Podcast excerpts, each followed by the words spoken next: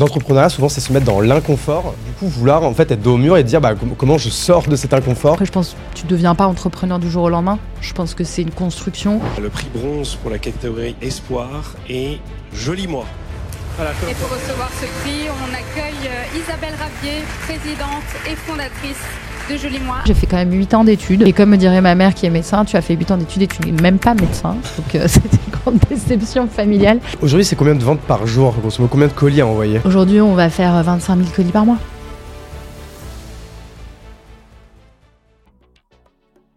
Je m'appelle Hugo Benz, entrepreneur et CEO du startup studio La Chapelle. Avec le podcast La Chapelle Radio, on déguste les histoires croustillantes d'entrepreneurs à succès, sans sauce ni artifice. Car derrière chaque grande réussite se cache une histoire, une aventure faite d'obstacles et de triomphes. Ici, on les partage sans retenue. Vous avez faim d'inspiration C'est servi. Non, mais en tout cas, c'est cool que tu puisses, euh, tu puisses être là, Isabelle. C'est vrai qu'on a eu du mal à se, à se capter avec les différents euh, euh, emplois du temps des uns et des autres. Mais là, on est, du coup, on est en janvier 2024 et on se voit enfin, du coup, chez Podspace en cette matinée. moi, j'avais très envie, du coup, de, t'inviter parce que tu as un business qui est quand même assez original, enfin, qui est en tout cas qui est hyper avant-gardiste, que tu as monté, je crois, il y a 7 ans. Donc je n'ose même pas imaginer ce que c'était il, y a, 7 ans, mais du coup je pense que le mieux c'est que toi tu te présentes avec tes mots et que tu puisses euh, expliquer euh, ce que tu nous fais avec, avec ta propre sémantique. Ok. Euh, donc, je suis Isabelle Rabier, je suis la fondatrice euh, dirigeante de Joli Moi. Je suis entrepreneur depuis 12 ans et je suis une vraie passionnée d'innovation, euh, de tech et, de digital. Euh, avec Joli Moi, ce qu'on fait tout simplement, peut-être pour l'expliquer de manière simple, parce que c'est un métier euh, nouveau, c'est qu'en fait, on est parti, il n'y a pas plus puissant que la recommandation. la recommandation, enfin, je pense que tout le monde en fait spontanément. toi, tu dois recommander peut-être des podcasts, un bouquin, une bonne bouteille de vin à tes potes. On en fait beaucoup ben, en B2B hein, d'ailleurs. En B2B aussi, évidemment. Enfin, le principe de recommandation, c'est c'est un levier de conseil de vente extrêmement puissant et, tellement que même si ça la tendance était déjà présente euh, quand on a euh, lancé Joli Moi euh, il y a un peu plus de six ans, c'est que en fait aujourd'hui les études qui, tu vois, de la FEVAD montrent que la Gen Z par exemple, elle est plus, elle va acheter sur la base de recommandations de pairs ou de gens qu'elles suivent euh, potentiellement sur les réseaux sociaux, plus que à, partir des communications des marques. Donc la recommandation est devenue le levier le plus puissant de vente aujourd'hui avant la publicité traditionnelle. Donc c'est pour te dire à quel point c'est un, levier puissant et pourquoi euh, c'est un levier puissant? Parce qu'en fait c'est hyper humain et tout simplement c'est encore une fois quand tu aimes quelque chose, un produit, une expérience, tu as spontanément envie de la partager aux gens euh, autour de toi avec qui tu as des affinités. Et avec Joli Moi, ce qu'on a fait en fait, c'est qu'on est reparti de modèles traditionnels, on les connaît sous le nom de vente à domicile, vente par recommandation, euh, marketing de réseau. Et en fait, on a souhaité vraiment euh, professionnaliser, digitaliser cette activité et surtout la rendre accessible à toutes les marques du marché, donc aujourd'hui sur une première verticale qui est la beauté et le bien-être, et permettre ainsi euh, aujourd'hui à 10 000 indépendants, 10 000 personnes, de vivre grâce à la recommandation de ces produits-là. Donc avec une plateforme tech, des outils hyper simplifiés pour eux, pour faire cette recommandation en physique et en digital. Ok, en fait, pour, pour peut-être euh, rentrer encore plus dans le détail et, préciser en fait pour les, pour les auditeurs qui nous écoutent, euh, ça va être en fait un peu la, la méthode Tupperware, euh, mais, en, mais en digital. C'est-à-dire que la méthode Tupperware, c'est en mode des, des gens en fait viennent à domicile avec leur communauté, leurs proches ou leurs moins proches, premier cercle et second cercle, et vont leur faire de la recommandation de produits et les gens vont acheter ou pas, quoi, grosso modo. Voilà, alors après en multimarque, donc il y avait une, expérience assez différente puisqu'aujourd'hui on opère euh, près de 80 marques euh, partenaires. Et surtout, euh, effectivement, il y a toujours ce volet physique qui est intéressant hein, parce qu'il y a une vraie réinvention du commerce de proximité grâce à ça, à travers des pop-up que notre communauté peut organiser dans des villes, d'ailleurs avec des commerçants. Ok, donc c'est pas 100% en ligne quoi. Du coup, c'est-à-dire que vos, vos stylistes vont pouvoir faire de la recommandation en physique, en physique également. Absolument, et aussi en digital. Donc c'est ce qui est intéressant en fait, c'est de pouvoir s'appuyer dans ce métier sur les deux les deux jambes, le physique et le digital. Et en fait, l'association des deux est hyper puissant parce que le physique vient aussi euh, euh, bah, créer des expériences qu'on peut euh, répercuter en digital et repartager en digital. Puis en digital, on fait d'autres choses, on fait des live shopping personnalisés. Ce qui est important chez Jolie Moi, c'est peut-être de, de, dire que les outils qu'on a créés pour nos indépendants, comme on travaille avec beaucoup de références, plusieurs milliers de références, 80 marques, on va leur donner accès à une application, à leur propre site e-commerce, et ils vont pouvoir sélectionner les marques avec lesquelles ils travaillent, se former et bénéficier d'algorithmes de recommandation qui, en fait, même si tu n'es pas expert de ton domaine, tu peux tester, tu peux euh, t'appuyer sur la communauté aussi pour échanger sur la qualité des produits. Et après, tu peux faire ta reco de manière hyper personnalisée auprès de ton client euh, sans, euh, sans être expert, parce que c'est impossible aujourd'hui, de, de, de, sur 3000 rêves par exemple, de faire une recommandation hyper personnalisée à un client. Ok, donc aujourd'hui, Joli Moi, donc c'est une plateforme où il y a donc 80 marques qui sont référencées. Donc sur la verticale, euh, beauté bien-être. Et euh, du coup, combien de. euh, c'est quoi pareil pour que Des Alors, bons on les, mots appelle, on les appelle des social sellers parce que J'allais j'allais dire les stylistes ou quoi, mais c'est non. des euh, stylistes. ouais. Alors, chez Joli Moi, ce sont les stylistes Ok. Joli Moi. Euh, après, leur métier, c'est social seller. Donc, Ok, donc combien de social- sellers qui gagnent de l'argent du coup grâce à Joli Moi Aujourd'hui, on en a 10 000. Ok. Je sais pas si tu peux donner les chiffres, mais par exemple en 2023, combien vous avez rétrocédé à ces, à ces social sellers Écoute, sur 2023, on a rétrocédé plus de 6 millions d'euros à ces social sellers. Ok, donc quand même, quand même assez, euh, assez lourd. C'est pour ça qu'on on est parti tambour battant euh, là, directement sur, sur Joli mais on va refaire un peu un pas en arrière. Mais ça qu'au Joli Moi aujourd'hui, c'est quoi un peu en, en chiffres? C'est euh, c'est combien de personnes? C'est quel chiffre d'affaires qu'on qu'on estime un peu la taille? Ouais. Écoute, on est 60 salariés avec euh, une grande partie des équipes qui sont vraiment sur la tech, la data et le produit. Euh, donc les applications.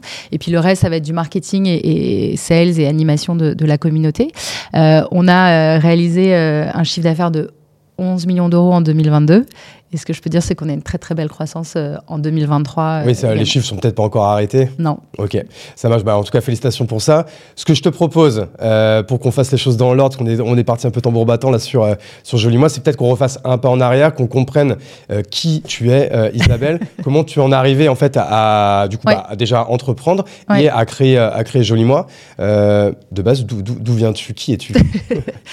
très rapidement, euh, et pour en revenir à peut-être la genèse de pourquoi je suis devenue entrepreneur, parce que c'était pas forcément prédestiné. Moi, j'ai pas de parents entrepreneurs. Euh, j'ai plutôt euh, des parents qui. Alors, j'ai quand même un père qui est kiné, donc profession libérale, et une maman qui a fait toute sa carrière dans l'industrie, donc plutôt des profils, tu sais, un peu, bah, ce qui était le cas aussi de, de ces générations-là, à passer.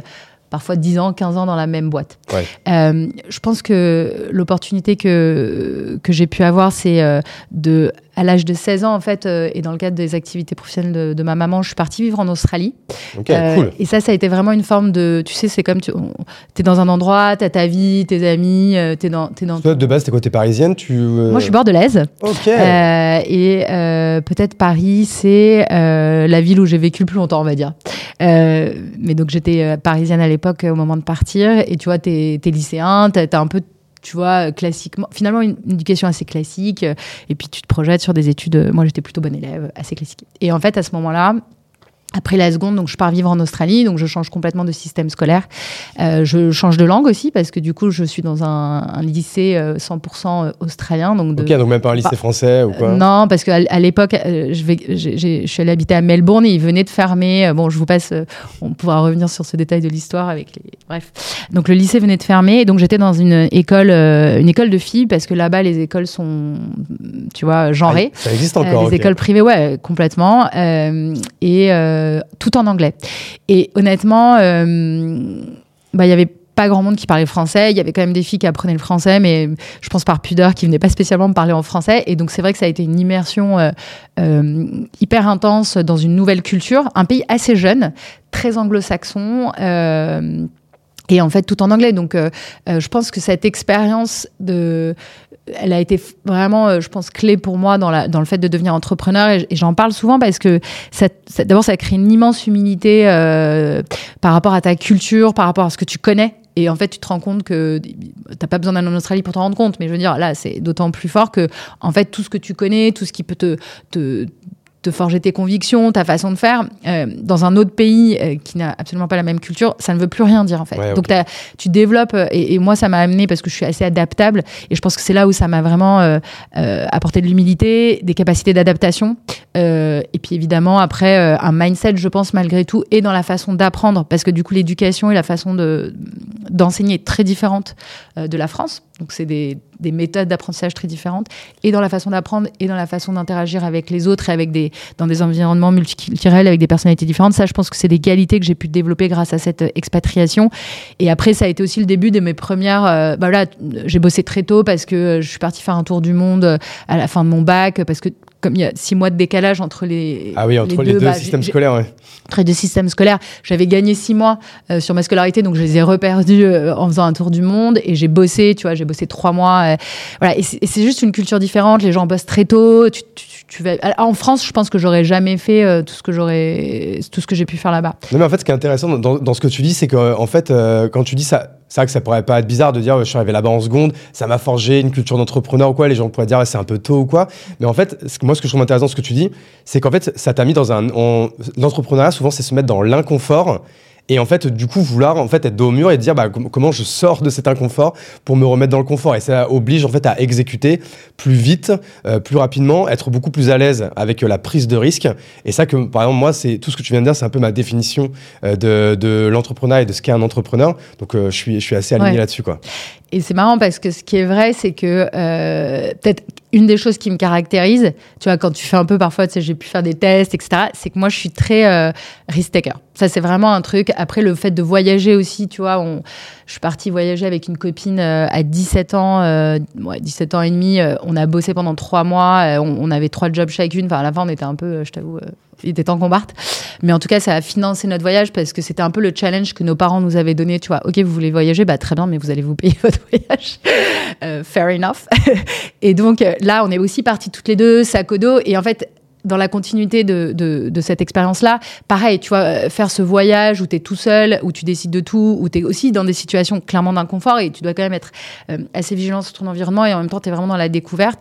Euh, Puis, euh, je pense que tu es de la même génération que moi. Donc, c'est, on, on parle d'un voyage où il n'y a pas d'iPhone, il n'y a pas Ah de non. tout ça, il n'y a pas de Ah truc. hein, que Ouais, les gens ouais. comprennent Ouais, bien, quoi. absolument, absolument. C'était il y a déjà pas mal d'années. Ah bah, j'avais, euh, moi, voilà, moi j'ai 40 ans, donc ça te, ça te laisse euh, voir un petit peu le. euh, C'était il y a un moment. Et, euh, et effectivement, je pense que ça, pareil, c'est une aventure. euh, Et, et moi, c'est vrai que aujourd'hui j'ai des enfants et si j'ai l'opportunité de leur, euh, leur permettre de faire ce type de voyage et d'aller explorer, en fait, c'est assez unique quand même dans une vie Ouais. d'avoir tout ce temps euh, d'exploration sans contrainte. Ah, Il faut vraiment Euh, le faire avant de bosser, quoi. euh, ouais, ou alors après, entre deux jobs, si, Ouais. si tu y arrives. Tu vois, moi, Euh, pareil, j'ai eu la chance, en fait, à, juste à la, fin de, à la fin de mes études, du coup, avec ma copine de l'époque, qui est aujourd'hui ma, ma femme et euh, la mère de, de notre fille. On est parti, pareil, six mois comme ça Ouais. en Amérique latine. Donc, pareil, hein, pas d'iPhone, pas tout ça. euh, Ouais. euh, le petit cahier avec, du coup, pour tenir les comptes tous les jours. Exactement. Bah, Parce que, bah, en fait, tu peux pas avoir accès à tes comptes ou quoi, parce qu'on avait un budget très délimité. Tu vois, à un moment donné, on a, à un moment donné, quand même, on a fait genre la Bolivie à deux sur un mois, on avait 1000 euros de budget, tu vois. Donc c'était. C'est hyper drôle que dire, tu dis ça parce que ça me rappelle vraiment. Pareil, pareil. Je l'ai en- encore ce cahier, je l'ai retrouvé aussi. dans le déménagement l'autre jour. Je suis, j'étais trop fan de voir en fait vraiment tous les jours. Tu mettais même juste euh, petit déjeuner, 50 centimes, tu vois, on notait vraiment tout, tout, tout quoi. Bah, c'est très marrant parce que, écoute, on faisait exactement la même chose. Et je me rappelle euh, en Thaïlande, puis après, on a fait toute l'Europe et puis j'ai fait un passage par les US. Mais euh, c'est exactement ça. Et d'autant qu'en fait, cet argent était d'autant plus compté que nous, c'était vraiment le fruit de ces trois mois de boulot et qu'il n'y avait pas beaucoup plus. Et donc, tu sais, bah, on avait tout programmé et c'est exactement la même. Et j'ai toujours ce carnet de voyage. Et j'écrivais aussi à la fin de chaque pays, je faisais un top 10 de, voilà, de ce que je retenais du pays, de mes top Nous, on 10 avait un pays. blog, un, sais, Voilà. un overblog, un truc Ouais. comme ça, tu vois. Alors, nous n'étions pas encore sur le blog. Mais euh, voilà, donc je pense que ce type de voyage, bah, tu le sais puisque tu l'as vécu, c'est euh, c'est assez euh, formateur aussi. Mm. Et c'est ça rejoint ce que tu dis par rapport à ta capacité à être dans l'inconfort, à anticiper les choses aussi, à programmer, à t'adapter aussi aux situations. Voilà, c'est après, je pense tu deviens pas entrepreneur du jour au lendemain. Je pense que c'est une construction. Ah non, Et après, ça, c'est plus sur des qualités euh, personnelles. Ça, on parle pas des skills encore, Ouais. mais euh, les skills, On pourrait presque en parler si c'est comme Ouais. ça te donne quelques, quelques, soft quelques-uns. skills. Ouais. Oui, soft skills. Voilà. voilà. Mais après, les hard skills, ils viennent un peu plus tard. Donc du coup, tu rentres, tu rentres de ton voyage. euh, donc là, donc là, t'as ton bac. Tu vas démarrer tes études. Là, tu reviens en Europe, non C'est ça? Ouais, ouais, je suis rentrée. euh, pour aller très vite, après, j'ai fait un master en, en- en économie euh, à Londres, donc euh, à UCL. Donc, pareil, euh, moi, j'étais que avec la communauté. euh, je vis avec deux indiennes. Donc, euh, bon, après, je te raconterai, mais Ouais. j'ai eu l'occasion aussi de passer euh, de- un mois et demi en Inde. Pareil, aventure extraordinaire avec des indiennes. Donc, ça, c'était génial. Euh, parce qu'à Londres, tu as des grands breaks à la fac de. euh, voilà, t'as des, t'as- t'as- t'as- t'as des longs breaks et donc tu peux voyager. Euh, et pareil, études anglo enfin en- tout en anglais. Et là, euh, après, je suis rentrée en France pour faire euh, la majeure HEC entrepreneur, un master en éco et après HEC entrepreneur, Ok. HEC et HEC entrepreneur. Donc j'ai refait. En fait, en vrai, j'ai fait quand même 8 ans d'études. Ouais. Et comme me dirait ma mère qui est médecin, tu as fait 8 ans d'études et tu n'es même pas médecin. Donc euh, c'était une grande déception familiale puisque mon grand-père aussi est médecin. Mais euh, voilà, j'ai un peu cassé la voie familiale. Ok, donc très bien. Donc là, HEC, entreprendre. Donc là, par contre, là, la messe est dite c'est pas pour faire du contrôle de gestion, c'est pour euh, devenir entrepreneuse. Et donc, dès la fin de tes études, euh, parce que moi j'avais vu que donc il y a deux grandes aventures. Donc, il y a Joli Moi sur lequel on va parler plus longuement. Mais pareil, pour comprendre comment tu es arrivé à Joli Moi, on peut peut-être parler du coup de cette première euh, expérience entrepreneuriale, comment tu es arrivé, et puis comment en fait peu à peu ça s'est terminé pour aller vers Joli Moi, quoi. Ouais, bah, en fait, la première aventure entrepreneuriale, elle, elle, voit le jour sur les bancs de l'école euh, d'HEC Entrepreneur. C'est une, une, marque et un réseau qui s'appelle Dermance, avec, euh, que j'ai créé avec un associé euh, qui s'appelle Grégory Crossley, avec qui j'ai le plaisir d'être toujours en très bon contact. Il vit aujourd'hui au Canada. et d'ailleurs, il dirige Tupperware Canada. Ah, bah, tu vois, on en parlait. Voilà. Et, et en fait, Dermance, l'idée, c'était de créer à la fois, c'était un projet quand même ambitieux pour les jeunes euh, étudiants que nous étions à l'époque, puisque l'idée c'était de créer une marque, donc la première marque euh, pro âge, donc à destination des femmes de 45 ans et plus, donc une très belle marque avec. Euh, donc c'est une crème, c'est quoi en fait? Une gamme de soins dermocosmétiques qu'on a développé avec des brevets. On a fait, on a déposé des brevets à l'Inserm, on a un professeur euh, qui nous accompagne dans le développement de la gamme. Donc on a vraiment tout formulé, mais au-delà de la partie technique du produit, ce qui nous intéressait dans la marque, c'était vraiment d'apporter une marque bienveillante pour une population de femmes un peu plus matures. Euh, je te parle de ça, pareil, ça paraît assez évident aujourd'hui, mais à l'époque, on en était encore à, à l'ère du marketing très, euh, on va dire, ambitieux et qui promettait la réduction des rides de X centimètres en une semaine à toutes les femmes avec des modèles qui avaient 25 ans pour des femmes qui, en avaient, qui s'adressaient à des cibles de, de 50 ans et plus. Bon, bref, je, caricature, mais c'était vraiment ça. Et euh, du coup, nous, on avait décidé de lancer cette marque qui allait euh, bah, prendre des personnes euh, qui utilisaient les produits comme ambassadeurs et c'est là d'où est venue aussi l'idée de créer un premier modèle. Donc aujourd'hui, on appellerait ça un peu une DNVB, une, une marque qui est vraiment tu développes tes produits, tu les distribues en direct euh, auprès de ta communauté, donc en digital et en physique, parce que déjà à l'époque, euh, on est en 2010, on est dans le e-commerce et on veut digitaliser en fait ce, ce, modèle de vente par recommandation. C'est le début, c'est le, début de l'ère des iPhones et d'ailleurs du, euh, du, du M-commerce. Donc on est pile dans cette période-là. Ça paraissait hier, mais c'est vrai que ça paraît il y a une éternité. Ouais, exact. Bah, ça a vraiment beaucoup évolué depuis, mais à l'époque, il faut se dire que donc, donc pareil, on, on part sur un modèle d'ambassadeur parce que l'idée c'est d'avoir avoir des femmes qui utilisent les produits et qui les recommandent à leur entourage. Euh, et on, se, on, découvre ce, ce, modèle de vente euh, qui est la vente à domicile, le marketing de réseau. Le marketing de réseau, c'est juste une évolution de la vente à domicile, notamment grâce à l'évolution des nouvelles technologies. Donc, c'est une continuité de, de ce modèle-là. Modèle de conseil et de vente hyper puissant, hyper intéressant parce que basé sur la recommandation et, et le peer-to-peer, euh, donc avec aussi des, des, modèles de croissance intéressants. et là, on se dit que en fait, on étudie le marché de la distribution. On, a déjà à l'époque un constat sur la distribution qui est, euh, qui est très push euh, marketing, qui est pas très customer centric, qui est très concurrentiel déjà à l'époque, euh, parce qu'on a la chance d'être dans, le, pays quand même leader dans le secteur de la cosmétique. il y a beaucoup de grands groupes et beaucoup d'acteurs très puissants. Et donc on se dit, bah, il faut innover pour cette marque sur la distribution. Et c'est là qu'on décide assez logiquement après de partir sur la vente à domicile, mais en la digitalisant déjà à l'époque et en utilisant en fait toutes les évolutions que tu évoques pour euh, amener nos vendeurs en fait à faire le premier touchpoint en physique, donc des ateliers beauté, découverte du produit, recommandation, test produit, et ensuite de passer par euh, déjà une plateforme e-commerce euh, pour fidéliser les clients et faire du repeat business. Faire Parce que là, vous aviez pas du tout du coup une stratégie revendeur avec par exemple du Sephora ou de la parapharmacie. Pas du tout. non, mais vraiment là, c'était vraiment, on était pur, enfin d'ailleurs, en mode 100% modèle pure player, ce qui modèle DNVB quoi. Ouais, ce qui est encore aujourd'hui la norme hein, dans le dans le secteur du, du, social selling. La, la plupart des acteurs, d'ailleurs, je crois qu'on est le seul acteur aujourd'hui à être multimarque, euh, ce sont des acteurs pure player. Leur marque, leur réseau, leur site, euh, voilà, euh, leur communauté. Nous, euh, on est parti comme ça sur Dermance et en fait, euh, assez vite et pour aller au fait par rapport à Johnny Moi, on, plein de, plein de facteurs un peu limitants par rapport au développement de cette marque. Le fait qu'en fait, on est déjà dans la digitalisation d'un métier assez traditionnel et je vous rappelle, enfin, je le rappelle parce que c'est vrai que ça paraît lointain, mais à l'époque, euh, et moi, pour le coup, j'ai été vendeuse moi-même pour euh, trois, quatre marques en mode euh, observation terrain parce que je pense qu'il y a, y a rien de mieux que de faire et d'observer pour ensuite pouvoir euh, bah, améliorer ou, voilà, ou professionnaliser. J'ai été vendeuse Tupperware, j'ai été vendeuse Stanov, j'ai été vendeuse Kyotis, j'ai été vendeuse Natura Brasil à l'époque. Et donc, moi, j'allais dans toutes ces sociétés en tant que vendeuse et je faisais vraiment la vente et j'allais aux réunions de, des sales et j'allais à, l'autre bout euh, de la, pour la concession Tupperware qui était à l'autre bout, euh, bref, de Paris. C'était même pas dans Paris. Euh, bref, donc j'ai vécu tout ça pour comprendre quels étaient les mécanismes de ces modèles et on était encore quand même sur du bon commande papier qui était obligatoire encore à l'époque, euh, qu'on devait remettre euh, pour le modèle Tupperware, c'était à un concessionnaire qui en faisait, faisait la saisie sur Excel pour passer les, les, commandes sur une usine, etc. Et les gens envoyaient un chèque ou un truc ouais, voilà.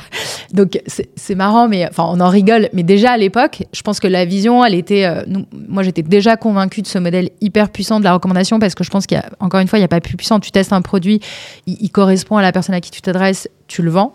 Euh, pour autant, il y avait quand même énormément à faire sur la partie digitalisation de ce métier. Et je pense qu'avec Dermans, si je dois faire juste une synthèse de pourquoi ça n'a pas marché comme on aurait aimé, c'est parce que probablement qu'on a été trop ambitieux sur trop de sujets. C'est-à-dire, on était innovant sur le positionnement de la marque, euh, avec une audience quand même plutôt senior qui n'était pas forcément des early adopters sur l'e-com ou sur le digital.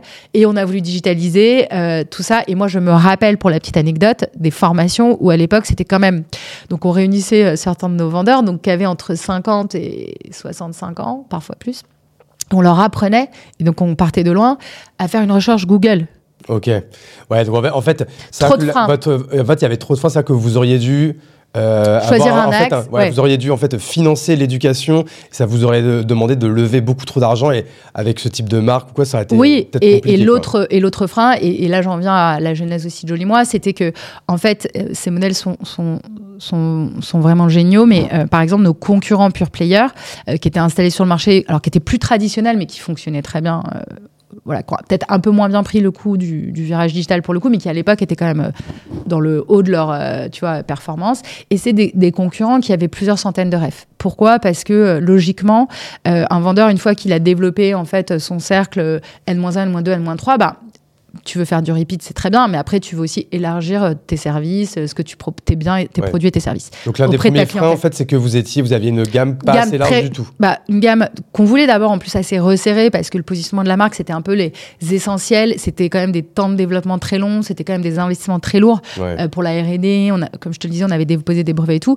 Et notre vie, enfin, en tout cas, on n'avait ni la capacité financière ni même l'envie de développer des centaines de rêves pour cette marque. Ouais. Et donc assez vite, si tu veux, on s'est rendu compte qu'il y y aurait trop de freins pour vraiment développer la marque comme on le souhaitait.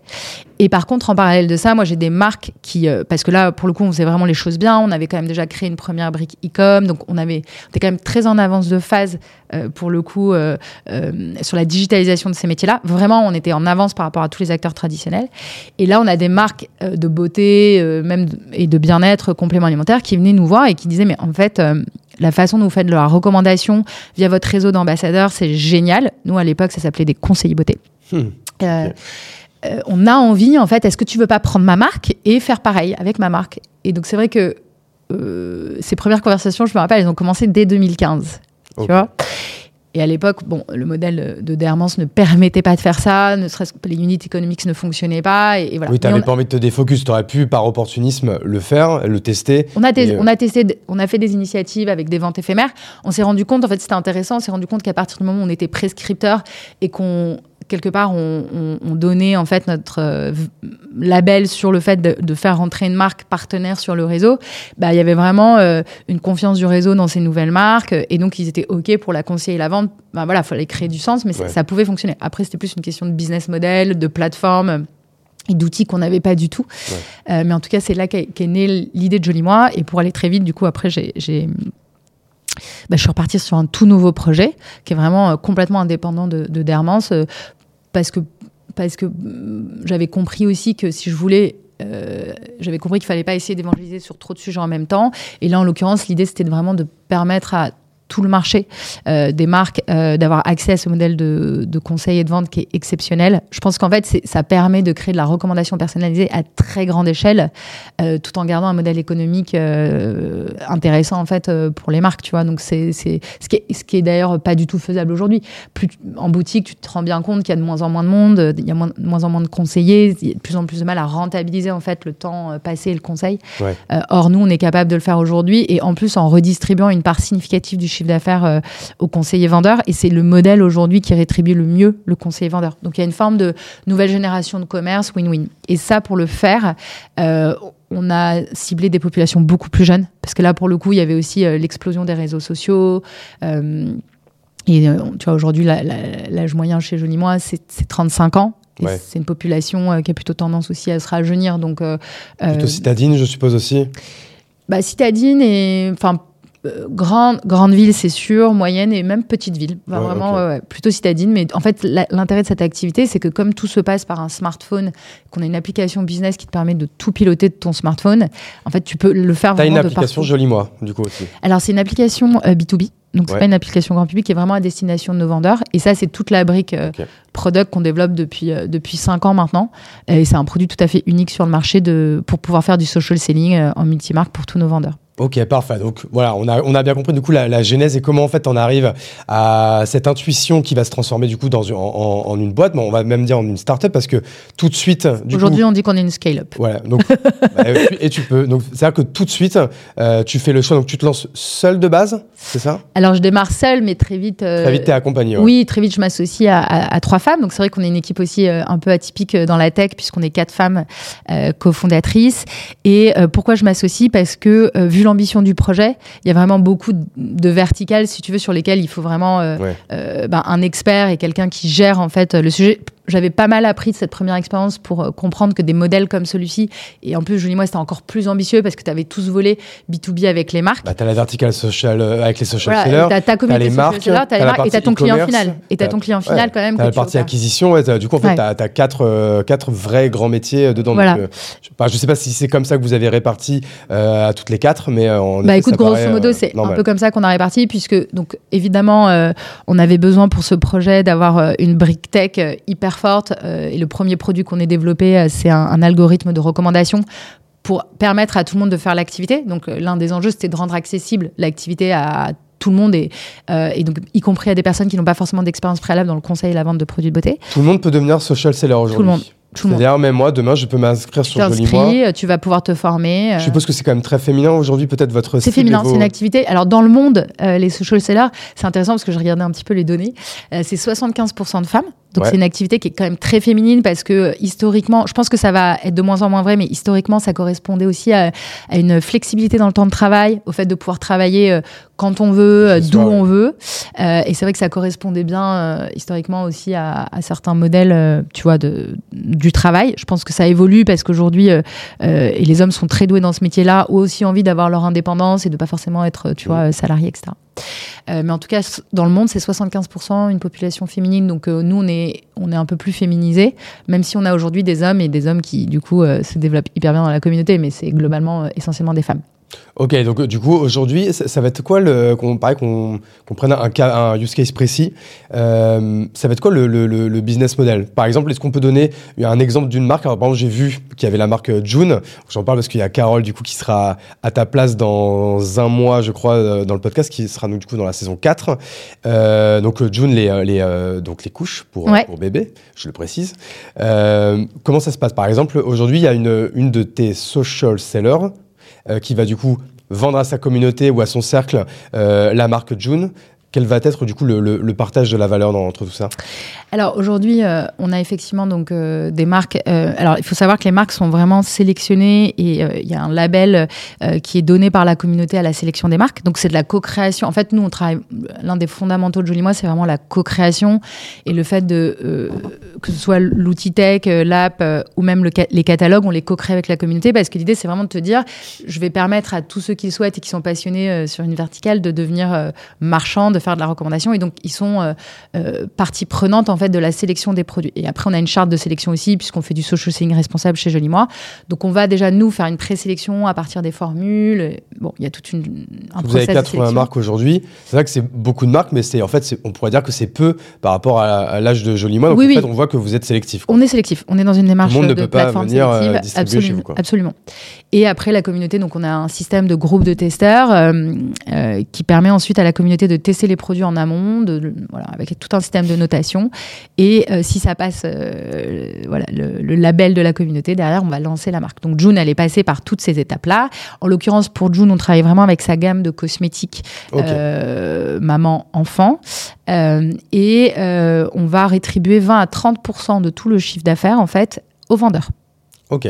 Voilà. Qui vend lui à un prix euh, public TTC normal. Il va au prix public TTC et en fait aujourd'hui pour le client final, si tu veux, euh, il va pouvoir bénéficier de l'accompagnement, de la recommandation personnalisée de son de son social seller, euh, finalement sans payer puisqu'il ne paye pas le service de conseil. Ok.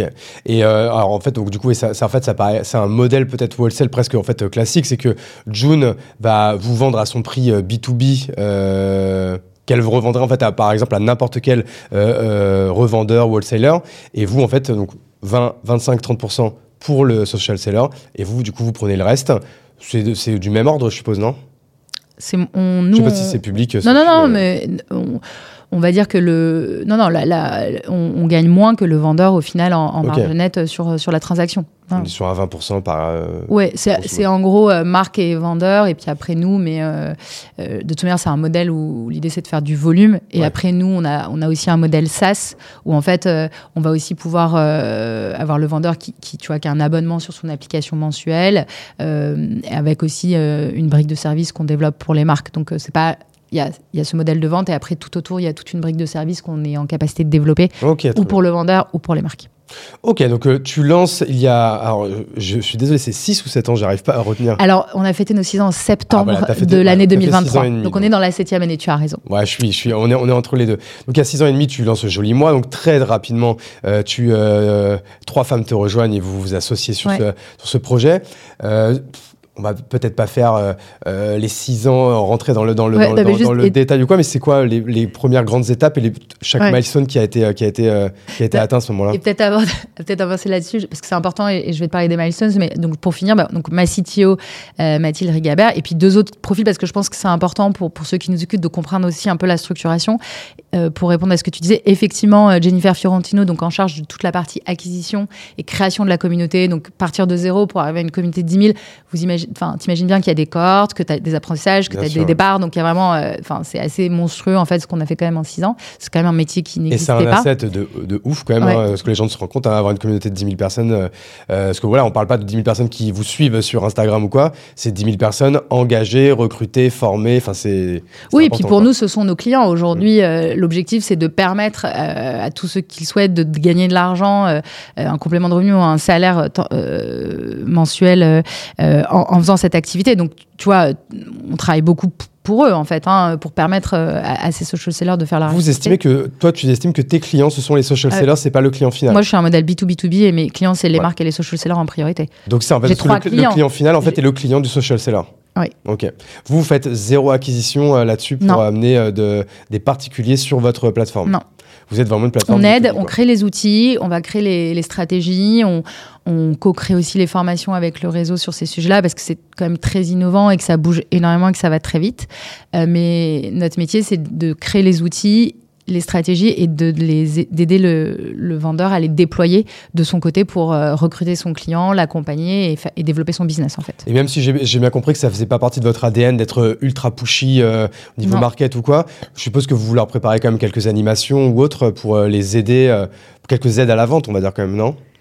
Ouais, évidemment, on leur crée d'abord beaucoup de formations, ça c'est hyper clé. On a, grâce à l'application, puisqu'en plus on a toute une brique de e-learning, on est capable en plus de corréler très directement euh, la, la- la performance euh, du social seller en fonction de son niveau de formation. Donc ça c'est assez bluffant parce qu'on a vraiment une courbe euh, de corrélation hyper forte. Donc ça démontre en fait que mieux ils sont formés, plus ils performent. Donc ça c'est quand même intéressant et c'est vrai que c'est une donnée aussi hyper importante pour les marques avec lesquelles on, on collabore aussi beaucoup. Et pour la partie animation, en fait, ce qu'on est L'idée, c'est vraiment d'essayer de créer le modèle le moins biaisé possible. Donc, les algos ne sont pas biaisés. Enfin, tu vois, euh, le scoring, il est le même pour toutes les marques. Donc, quand, déjà, le client, quand on va lui faire une recommandation, c'est basé sur des critères objectifs euh, et identiques pour toutes les marques et tous les produits. Donc, en essayant d'aller cibler au plus près de ses besoins.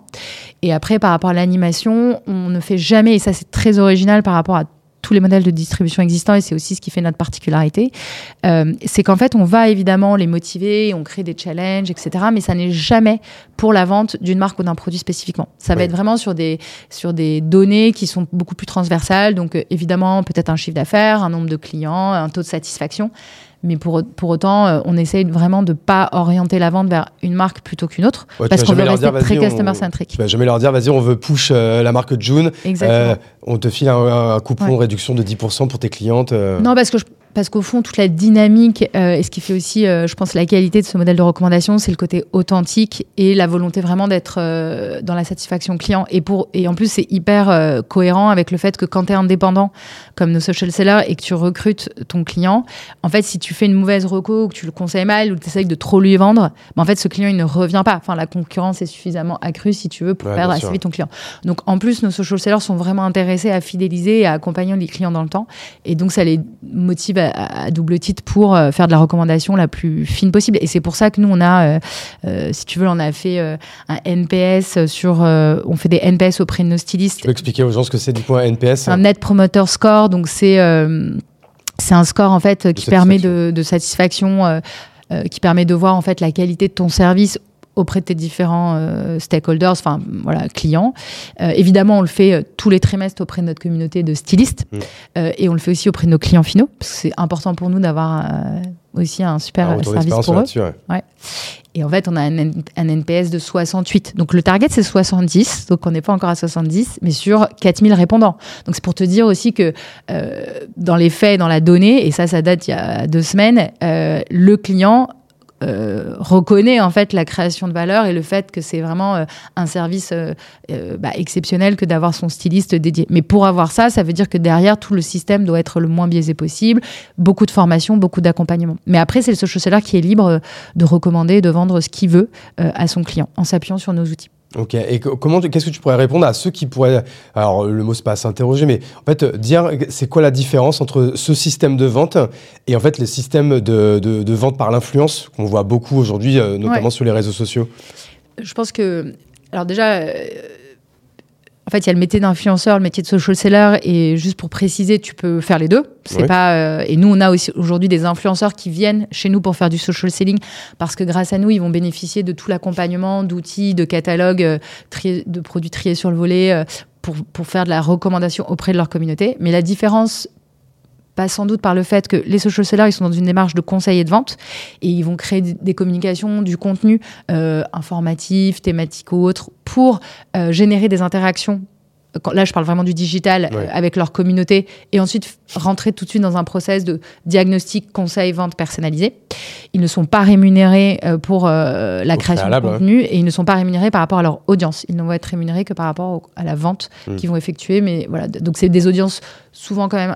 Elles n'ont pas besoin d'être aussi importantes que l'in- que l'in- que l'influenceur parce que l'enjeu c'est plutôt euh, intéresser, conseiller et accompagner. Ouais. Euh, donc tu peux très bien gagner ta vie en ayant quelques centaines de clients. Tu n'as pas besoin d'avoir un million de, tu vois, de followers pour faire ça.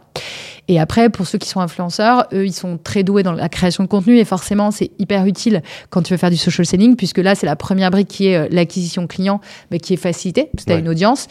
Et après, nous, on va développer des stratégies avec eux pour, euh, parce que c'est pas parce que tu es influenceur que tu sais faire du social selling. Bien sûr. Il faut passer à euh, comment maintenant de cette audience, je la entre guillemets, je la monétise en faisant du conseil et de la vente. Et après, il faut avoir aussi envie euh, de faire du conseil et de la vente et d'accompagner.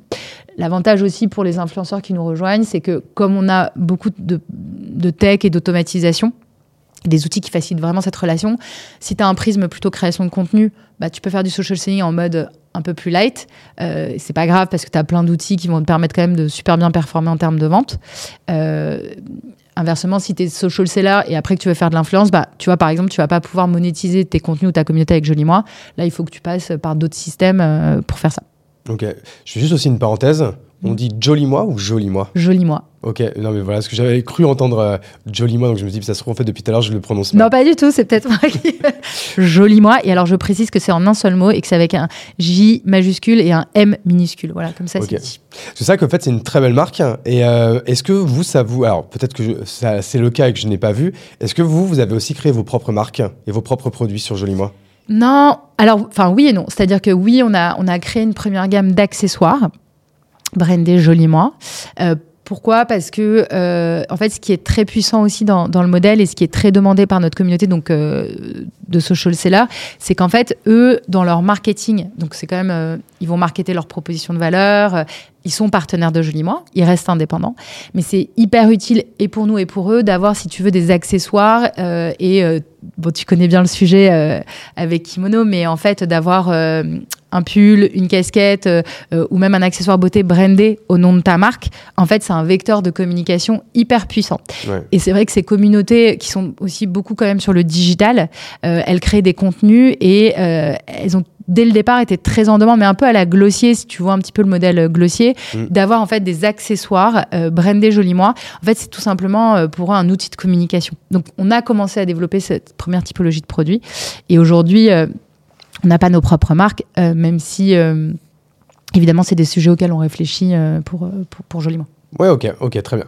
Alors, si on revient du coup au départ de, donc, au départ de Joli Moi, donc on, on y revient, tu t'associes du coup avec euh, donc. euh, Bah, je peux parler de la personnes. quatrième du coup. Ah oui, c'est vrai qu'on n'en a pas parlé. Alors, il y a Jennifer euh, Fiorentino qui gère toute la partie acquisition de la communauté. Mathilde qui gère toute la partie tech et produit au début. Aujourd'hui, on a un CPO et on a surtout aussi, euh, enfin non pas surtout, mais on a aussi Aurélia Clos qui elle a, a une expertise très spécifique et c'est important pour ceux qui nous regardent, qui est euh, le, le développement et l'animation de la communauté. Donc, elle a un titre qui est le Chief Network Officer et qui est sans doute euh, assez unique dans l'organisation des entreprises parce que euh, Oui. il faut avoir une- communauté euh, comme la nôtre pour avoir ce titre-là. Et elle, son job, ça va être au quotidien euh, d'observer, d'accompagner, de former euh, et de développer les outils tech pour accompagner la communauté et pour qu'elle devienne toujours plus performante. Ok, écoute. Voilà, c'est dit comme ça. Donc c'est on bon, a les quatre. la Dream Team est formée, Joli Moi se lance.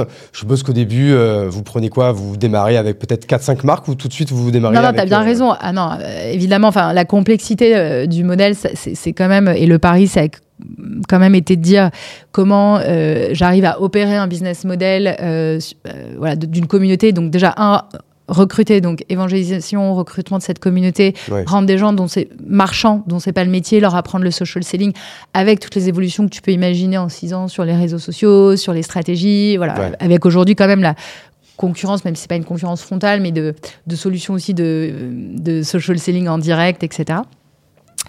Euh, et donc on commence avec une avec personne en termes de communauté. Enfin, donc on commence par euh, recruter un peu classiquement autour de nous, euh, bouche à oreille, et puis par des campagnes d'acquisition. Donc ça, c'est Jen qui s'est occupée de ça euh, pour euh, apprendre. Désolé, une petite sonnerie. ça, ça arrivait. Pour apprendre en fait, ok, bah, comment je propose l'opportunité de social seller, euh, qui je vise, qui, bon, classique, enfin commencer à apprendre en fait sur ton funnel, tes cohortes, etc. Ouais.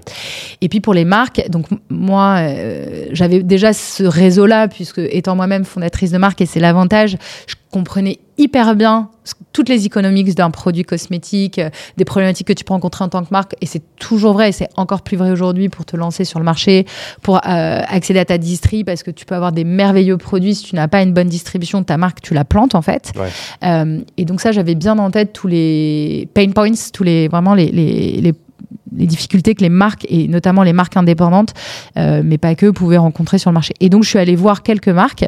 Et là, j'ai une petite anecdote que j'aime bien raconter parce que elle est assez structurante dans, dans, cette démarche-là. Parce qu'au départ, je vais voir les marques clairement avec un PPT. C'est-à-dire que j'ai trois, quatre vendeurs. J'ai fait moi-même toutes les premières ventes avec des questionnaires. Enfin, franchement, euh, Mm. Classique quoi. Terrain, euh, tu vas, tu fais ta vente. J'ai pris quelques marques et, la première étape, il n'y avait pas de site internet, il n'y avait pas le nom de la marque. La première étape, c'était hyper low tech. C'était ok. Qu'est-ce que j'arrivais à faire avec 4-5 marques? Parce que moi, je savais faire avec une marque. J'avais fait beaucoup, beaucoup, beaucoup de ventes moi-même pour ma marque. Je connaissais très bien. Qu'est-ce qui se passe si j'en ai 4-5 Tu vois, déjà, en termes d'expérience client, etc. Et c'est quoi le ressenti côté client? Donc, la toute première étape de Joli Moi, ça a été de convaincre ces marques-là de prendre des produits physiques et d'aller faire moi et deux, trois personnes avec moi des ventes avec des questionnaires.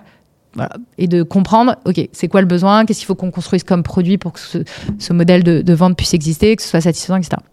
Et là, les marques, euh, et pour la petite anecdote, c'est marrant parce que c'est aussi le côté réseau, bouche à oreille. Et hum, chez Joli Moi, il y a vraiment euh, un, leitmotiv qui est vraiment la puissance du collectif. Et nous, on travaille vraiment dans, ce sujet du collectif. Et pour moi, le futur est collectif. C'est le collectif des indépendants, mais c'est aussi ce collectif de marques avec qui on travaille. Et on a commencé par Absolution. Euh, et en fait, Isabelle Caron, euh, avec qui on travaille toujours hyper bien, Absolution, c'est une marque très installée chez Joli Moi, qui se développe très bien. Et, je, et souvent, on se rappelle ce que c'était à l'époque, parce qu'il y avait rien. Enfin, Isabelle, elle se rappelle de ces jours où, tu vois, où en fait, il y avait juste rien. Ouais, Google Sheet, quoi. Ouais, voilà, il y avait vraiment pas de site, rien, même pas de nom. Euh, donc il y a eu deux trois noms, euh, c'était marrant parce que bon, on peut en, en rire aujourd'hui. Puis Absolution, donc euh, ok, elle me dit ok go, je teste avec toi. Puis quelques autres marques et puis elle me présente Boris Gratini euh, qui, qui aujourd'hui a, a revendu sa marque, mais qui est très connu aussi dans, dans le secteur et qui avait Nelmatic. Et puis Boris, il connaissait bien du monde et puis il aimait bien ce concept-là. Et là, il me présente euh, et après on arrêtera là, mais on va pas faire toutes les marques. Mais Isabelle Mandono, mais c'est pour la petite histoire. Donc une troisième Isabelle quand même. Troisième Isabelle, voilà, parce que c'est vrai que moi j'ai un prénom qui est pas forcément euh, celui de ma génération. C'est une génération au-dessus, les deux Isabelle. Mais Isabelle Mandono, je sais pas si tu sais qui c'est Mandono, mais c'est quand même euh, avec, avec son mari en fait. Donc elle, elle a une marque qui s'appelle Sabé Masson, qui est une marque euh, hyper euh, pour le coup innovante de, de soft perfume. Et Isabelle, avec son mari, elle a quand même créé ce qui est aujourd'hui devenu le concept de Sephora. Elle a repris, euh, j'ai plus le nom en tête, mais elle avait repris une chaîne de, de, de parfumerie et ils ont créé ce, qui est, ce concept de, en fait, euh, et notamment avec euh, un acte très différenciant chez Sephora. Euh, à l'époque, c'était de pouvoir tester les produits. Donc, euh, mais c'est eux qui ont créé ce concept-là. Et Isabelle, je présente le concept de Joliment.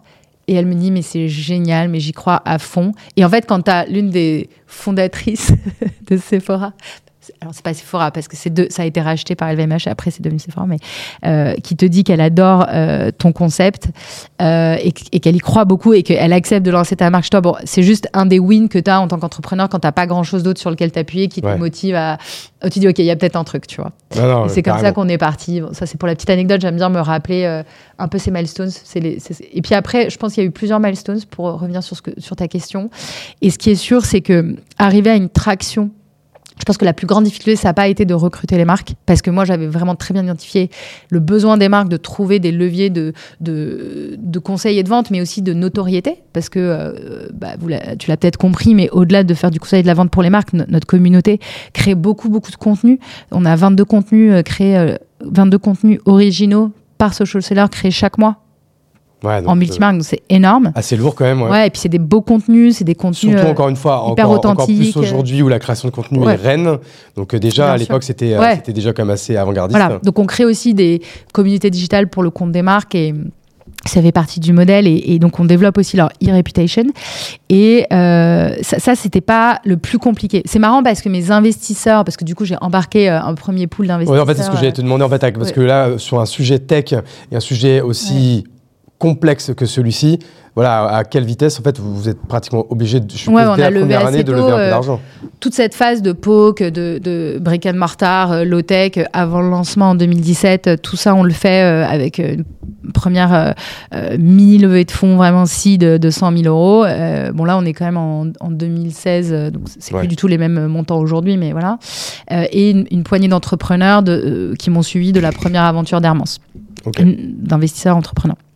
Et eux, ils challengeaient le fait qu'on arrive, et c'est vrai, parce que on était sur un, on est quand même sur un modèle disruptif de distribution euh, et de vente, et donc il y avait quand même le fait de devoir convaincre les marques, et pour la plupart des marques sélectives, d'ajouter en fait dans leur euh, arc.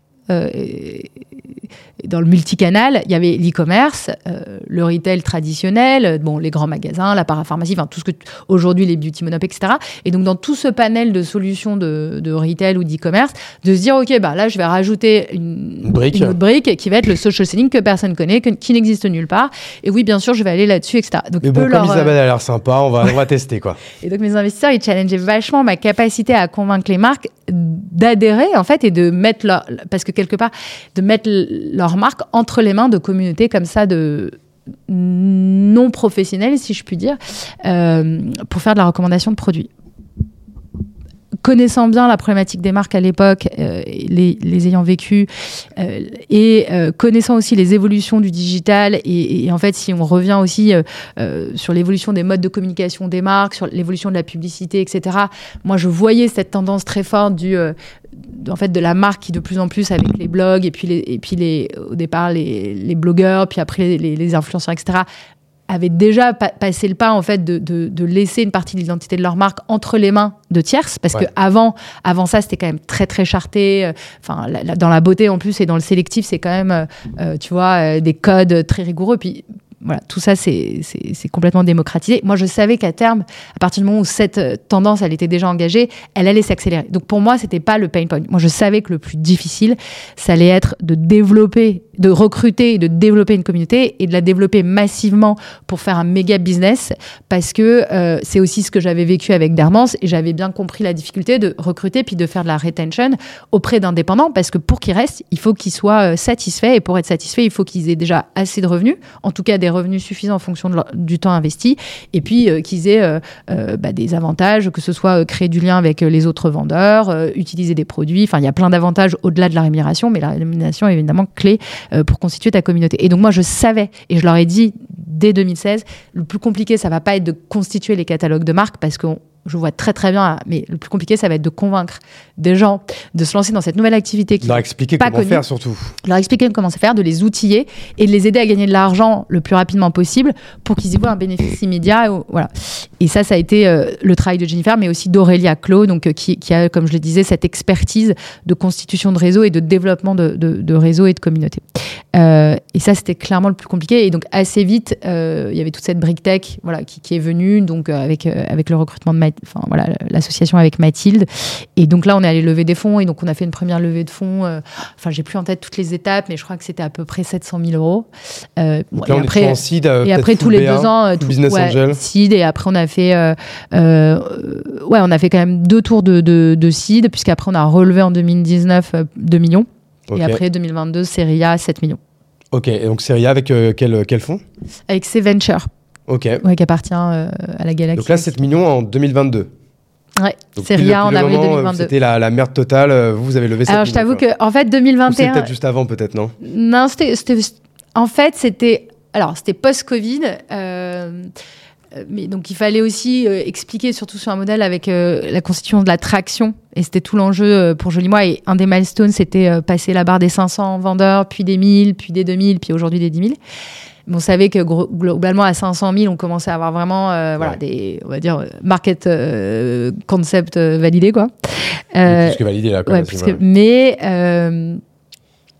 pour la levée de fonds, en fait, c'était une période difficile parce que ça a été le moment où toutes les boîtes et pour le coup, euh, la chance qu'on a, c'est que quand même, on a un écosystème euh, dans la French Tech exceptionnel et qu'on avait énormément de très très beaux dossiers en face de nous et des dossiers peut-être plus évidents parce que, euh, comme tu l'as très bien dit, Joli Moi, c'est une start-up tech, mais sur un modèle consumer tech, new retail, avec un modèle qui n'existe nulle part ailleurs. Donc quand même, on rentre dans aucune case et en plus une équipe et il faut quand même aussi en avoir conscience de cofondatrice 100% féminine il y a très peu d'équipes j'allais te dire c'est quoi? Tu connais le chiffre ça? Euh, de, par exemple, là, sur, en 2022, tu lèves 7 millions.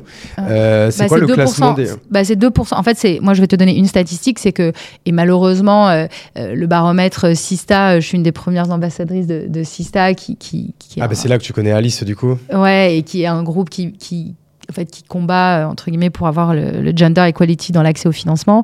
Euh, donc, ils font tous les ans des, baromètres du financement euh, avec le BCG. Et en fait, malheureusement, ce chiffre ne s'améliore pas pour les équipes 100%, féminines et a plutôt tendance à empirer. c'est 2% des fonds VC dans le monde, 2%, qui vont à des équipes 100% féminines je te laisse imaginer le pourcentage qui correspond à des équipes 100% féminines. C'est pas euh, du tout équivalent, puisqu'en gros, je crois qu'il y a un gros tiers, si je dis pas de bêtises, qui vont aux équipes mixtes. Et la bonne nouvelle, c'est que pour le coup, ça, cette tendance, elle est plutôt en augmentation. Donc les, fonds aujourd'hui financent mieux des équipes mixtes, mais moins bien les équipes 100% féminines. Et pour autant, les, les équipes 100% masculines continuent en fait de d'attirer euh, l'essentiel des fonds. Alors euh, ce sont des statistiques, il y a une réalité de marché, c'est en train d'évoluer. Ce que je veux dire, et voilà, ce que je veux dire par là, c'est que euh, on est une équipe atypique, on a un business model atypique. Euh, dans, un, dans, un, dans un time to market pour cette levée de fonds qui était euh, compliqué parce que beaucoup, beaucoup, beaucoup de concurrence et des très beaux dossiers en face de nous. Et pour autant, écoute, on a réussi à faire cette très belle levée de fonds avec aussi des, des investisseurs parce que c'était hyper important pour moi pour le scale. Euh, qui avait vraiment une expérience et qui allait pouvoir m'apporter au-delà de l'argent euh, de l'expérience. Et on a aussi, euh, et ça c'est une vraie fierté, réussi à, avoir autour de la table un Thierry Petit. Ah oui. Nathalie Bala, Roland Nathalie Bala, donc, on va dire hein, Nathalie Bala, donc qui avait repris la Redoute pour un euro symbolique et qui l'a revendu. C'est les galeries, non? Ouais, C'était quoi, c'est l'année dernière, je crois. Oui. Euh, bah, D'ailleurs, Nathalie, que je rêve d'avoir dans ce Ah bah, je lui ferai passer le message. si Ah ben, avec, grand, avec grand plaisir. Euh, que j'avais une fois croisé dans un ascenseur euh, lors d'un rendez-vous dans le- pour la redoute. Et je, je sais pas pourquoi, elle m'avait intimidé. Je m'étais chié dessus. Et je me suis dit, putain, là, j'ai peut-être euh, 30 secondes, faut que je lui parle. Elle est très et- impressionnante. Et j'avais, et j'avais pas osé, tu vois. Je me suis dit, ben, moi, je Ouais. sais qui c'est, quoi. Mais, euh, Ouais.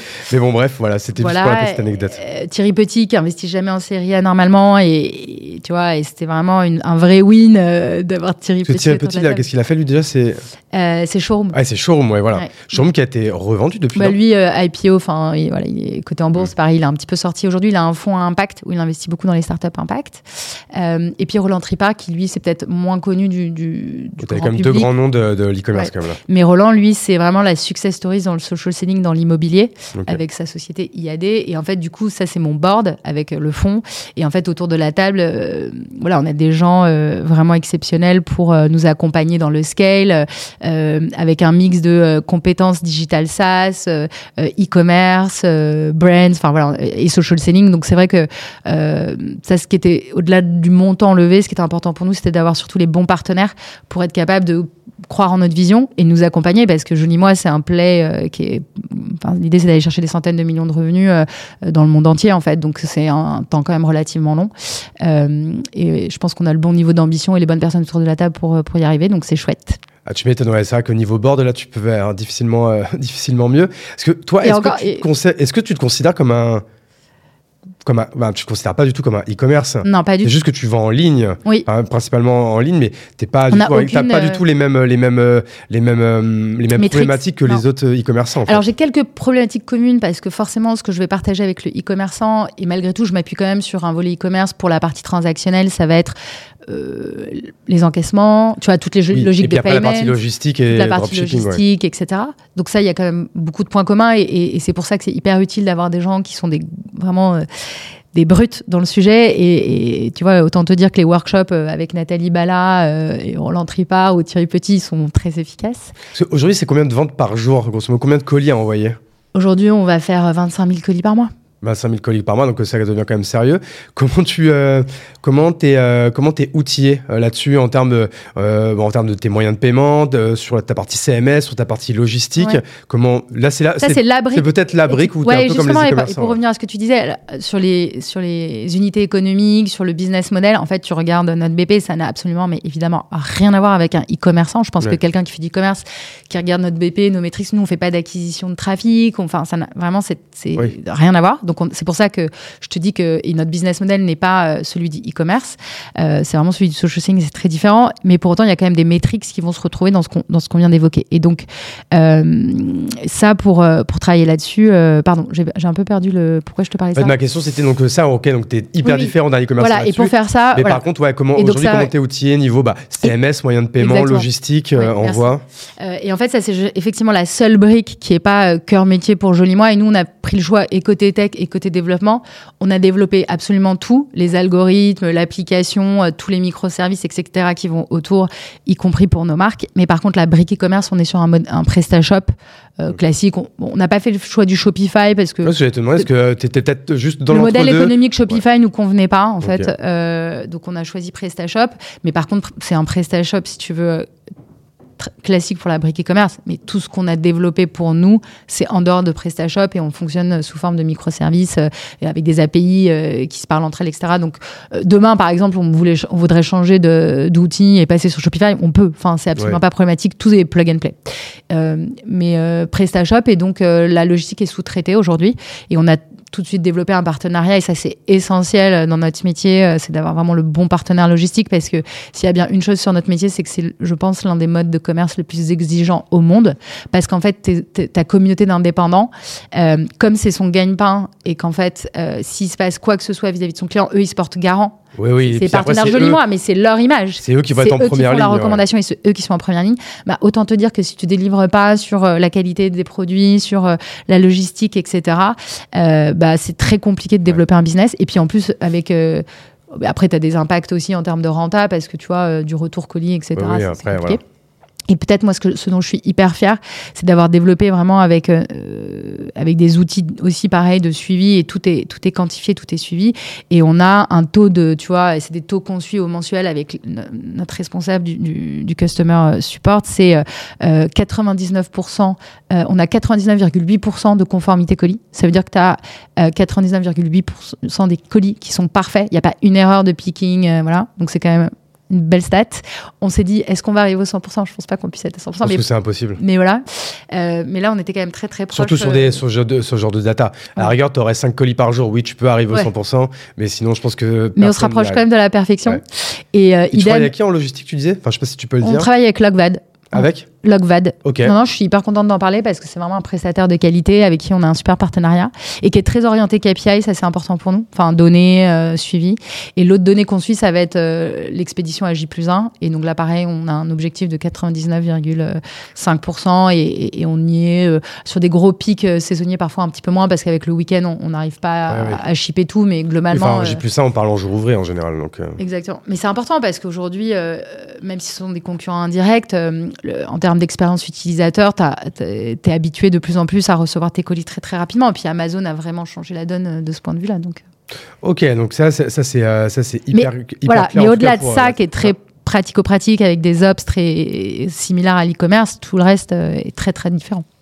Ok, parfait. Donc euh, on a on a bien en tête euh, comment tu as lancé Joli Moi, quels ont été un peu. Alors même si du coup il s'est passé euh, il s'est passé six ans, il y a eu du coup on, on sent une, une évolution de façon en tout cas de la tech d'un côté, une évolution du nombre de social sellers, Oui. donc du coup une, une évolution marques. du chiffre d'affaires, de la marge, du nombre de marques, des coûts et de tout ce qui s'ensuit. Il y a eu donc deux petites levées en, en seed, 100 000, 700 000, plus une série A. euh, Non, il y a eu un autre gros tour de site de 2 millions en 2019. Ok. Ah oui, ouais, pardon, je comptais pas celui de 100 000. Non. Ok, donc Nous non 700 plus, on 000, le 2 compte pas. millions. C'était Euh, Friends and Family. Le, le- la, la série A, du coup, en, en 2022, donc euh, de, de 7 millions. Aujourd'hui, c'est quoi, euh, c'est quoi la vision euh, sur Joli Moi? C'est Toi, c'était quoi? T'as une vision à un an, trois ans, dix ans? C'est Comment, comment, sans poser la question à un million de, un million de dollars, mais tu vois, mais Ouais. grosso modo, c'est un, c'est un projet que tu veux amener où? Bah, écoute, je pense que l'ambition et, la passion qu'on partage chez Julie moi, c'est vraiment de réinventer le commerce et de permettre à des millions euh, de personnes de pouvoir faire du commerce en social selling. Donc, on a un vrai euh, euh, enjeu de marché. En fait, on est vraiment en train de créer un nouveau marché pour, pour les marques, mais aussi pour les indépendants. On croit aussi beaucoup dans l'évolution des modes de travail et nous, on y répond très clairement en, permettant aussi à chacun de travailler d'où il veut, quand il veut, à son compte, et voire d'être en multi-activité. Euh, et donc l'ambition, c'est déjà, il y, a- il y a clairement une première volonté qui est de, et moi j'œuvre aussi pas mal auprès des pouvoirs publics pour faire reconnaître euh, cette activité de social seller, lui donner euh, bah, sa substance. Tu vois, tu parlais des influenceurs, bah, c'est de, de bien faire reconnaître ce métier. ils ont, ils ont quoi comme statut aujourd'hui Enfin, Ils ont des statuts mic- souvent micro-entrepreneurs, ou micro- URL. micro-entrepreneurs, ils peuvent avoir leur après souvent ils ont leur société parce que quand tu développes bien ton business après tu passes en société ou aujourd'hui ils peuvent encore utiliser le statut VDI qui est un statut de vendeur à domicile et la France a été assez précurseur avec la, la FVD, la Fédération de la vente directe, autour de ce statut qui est hyper protecteur en plus, avec une, euh, voilà, une très be- un très bel accompagnement des indépendants. Donc, c'est un très beau statut. Donc, aujourd'hui, nous, on a des VDI ou des micro-entrepreneurs ou des sociétés avec qui on opère en fonction des, des, des- des choix de chacun.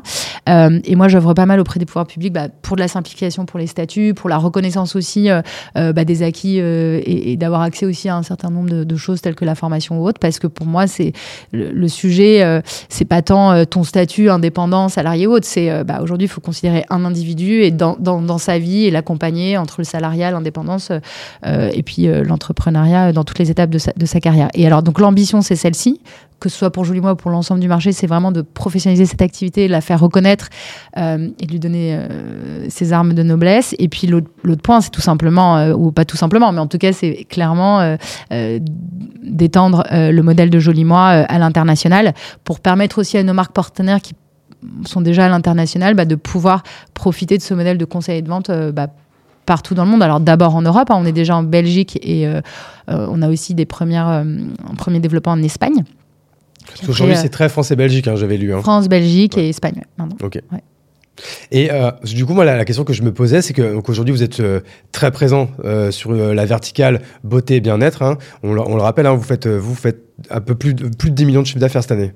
Ah, Non, c'était l'année dernière, Non, non, en 2022, on faisait 11 millions. ouais. Ah oui, donc 11 millions, et Ouais. cette année, tu as dit belle croissance, donc Ouais. on va plutôt être vers les 15, entre 15 et 20. Voilà, c'est Voilà. Donc voilà, sur une, sur une verticale, aujourd'hui, qu'est-ce qui vous empêche ou pourquoi en fait vous ne priorisez pas de monter une deuxième verticale et de, refaire en fait, de, de redupliquer ce que vous avez, euh, ah, va- j'ai pas utilisé le mot masterisé, mais si on va dire masterisé sur ces six dernières années, Ouais. sur cette verticale-là. Écoute, c'est des sujets qu'on on étudie. On a beaucoup, beaucoup de sollicitations. En fait, on a beaucoup de marques dans d'autres univers euh, qui nous contactent régulièrement euh, dans l'édition, euh, dans la mode, pour travailler avec eux. Ah, il faut reconnaître que la beauté et le bien-être, c'est un secteur qui se prête particulièrement au social selling pour plein de raisons. Voilà, pareil, tu as très peu de retours produits, euh, t'as pas de taille. Enfin, tu as plein de Oui. questions pour le coup Tu très n'as pas essayé une logistiques. crème et la retourner en disant non, ça marche non, puis en plus, euh, souvent il y a quand même euh, voilà, bon, des très bonnes recommandations, donc c'est très peu d'insatisfaction par rapport au produit. Mais au-delà de ça, euh, c'est des sujets qu'on étudie.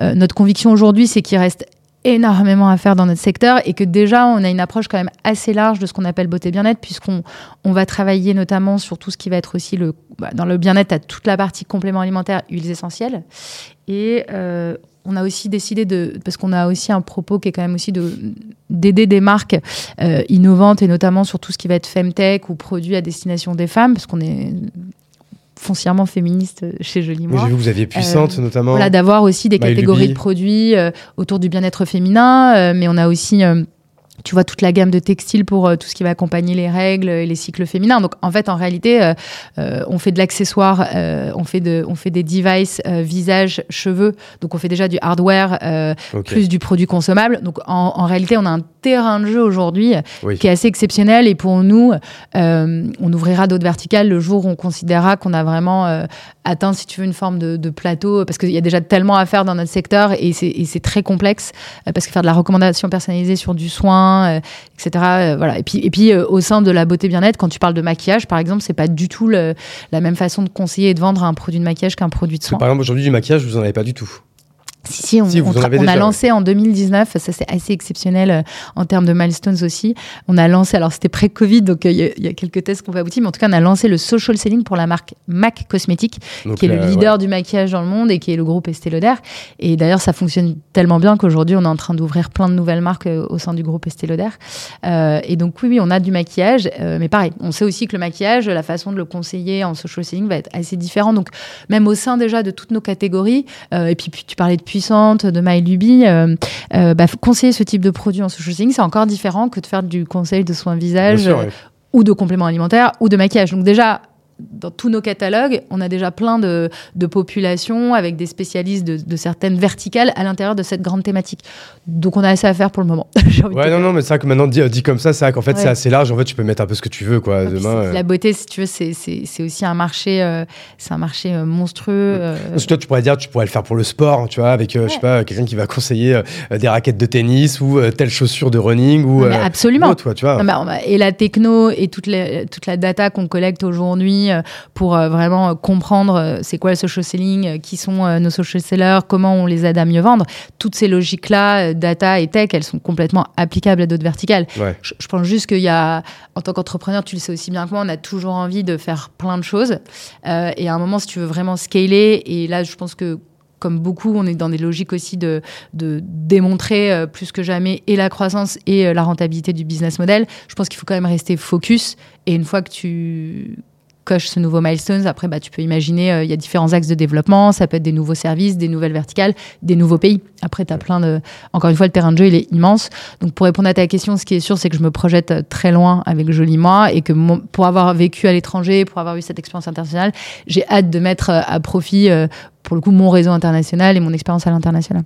Ok, donc c'est-à-dire que toi, tu peux te voir encore très bien euh, être encore 10 ans à la tête de Joli Moi et l'amener euh, le plus haut possible, quoi. Ouais, je pense que ce qui est important, c'est que pour moi, tant que je suis dans l'innovation, tant que j'ai les moyens euh, de mettre en œuvre mes idées et que j'apprends, en fait, je pense que le moteur, c'est l'apprentissage, c'est la découverte et c'est le forward. Je pense que je pourrais pas me projeter à 10 ans si, par exemple, j'avais pas de projet d'expansion, que j'avais pas de projet d'innovation ou que je me disais, bah là, c'est bon, on a atteint euh, Ouais. ce qu'on pouvait faire. Et puis, bah là, je pense qu'il y a de des gens. euh, et puis, ciao, voilà, je pense qu'il y a des gens bien meilleurs que moi pour le coup pour faire de la gestion de boîte au quotidien.